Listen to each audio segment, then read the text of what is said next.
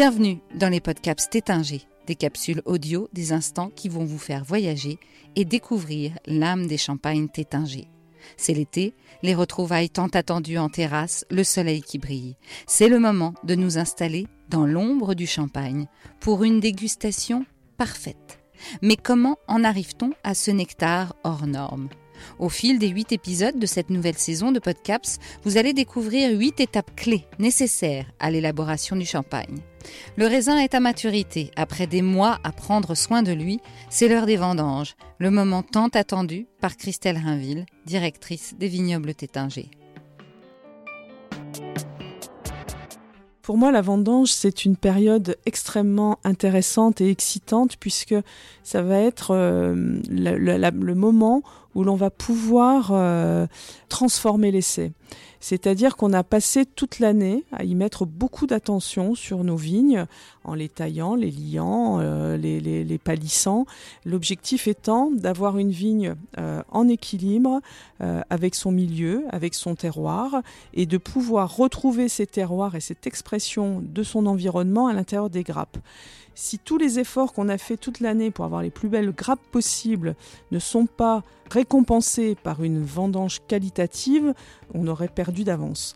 Donc l'objectif de la vendange, c'est de trouver le moment optimal pour cueillir les grappes afin que ces grappes apportent le plus beau potentiel à notre chef de cave qui lui ensuite pourra en tirer le meilleur parti.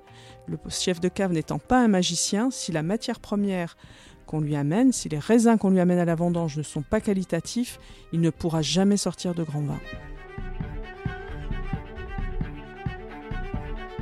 À partir du moment où on arrive à la vendange avec une récolte qualitative, on va essayer d'obtenir les meilleurs degrés et les meilleurs paramètres organoleptiques pour décider de la date de la vendange.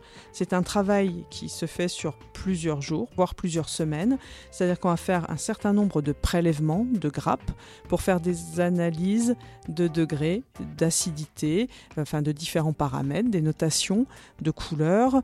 Et ce travail euh, très minutieux, puisqu'on le fait dans l'ensemble de notre parcellaire, va nous permettre, un, de déterminer une date de démarrage des vendanges par secteur, par terroir, et ensuite de déterminer un circuit de cueillette optimisé pour être à chaque fois au bon moment dans les différentes parcelles que nous allons vendanger. Je suis rassurée que lorsque les raisins sont dans le pressoir, parce que jusque-là, le, raisin euh, peut avoir une vie euh, très tumultueuse, de fait du climat, du fait euh, d'éléments extérieurs, un coup de grêle, un, développement de botrytis sur la fin de la campagne parce que les conditions climatiques sont favorables aux champignons. Donc jusqu'au bout, effectivement, on, est très attentif à la qualité des raisins. on va pouvoir s'assurer aussi de nos choix avec des dégustations de baie. Donc euh, pour un certain nombre de nos hum, cuvées, nous allons euh, choisir les parcelles que nous mettrons dans telle ou telle cuvée à partir de dégustation de baies que l'on fait en général euh, quelques jours avant la vendange avec le chef de cave. C'est un moment de partage entre l'équipe vignoble et puis la production pour ben, optimiser aussi en accord avec ce qu'attend le chef de cave de nos raisins le, choix de nos, de nos dates ou de nos parcelles pour telle ou telle cuvée. Quand les raisins arrivent sur les pressoirs, on continue à être attentif à la qualité, aussi bien des raisins dans les caisses. Nous, euh, on fait un tri très précis à la parcelle, donc il y a des chefs d'équipe qui surveillent les cueilleurs, qui donnent des instructions précises sur le tri et sur la qualité des raisins que l'on veut dans nos caisses. Et ensuite, euh, la qualité ben, est revérifiée au pressoir et euh, pour ce qui est des paramètres organoleptiques, bien évidemment, lorsque l'on fait nos, nos pressurages.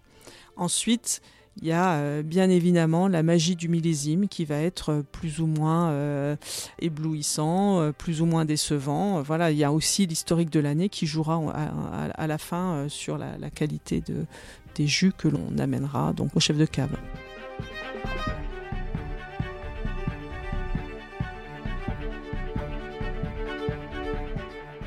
Vous voulez connaître la prochaine étape dans l'élaboration du champagne tétinger Retrouvez tous les épisodes de L'âme d'une maison sur les plateformes de podcast et sur le blog theinstantwen.tétinger.fr.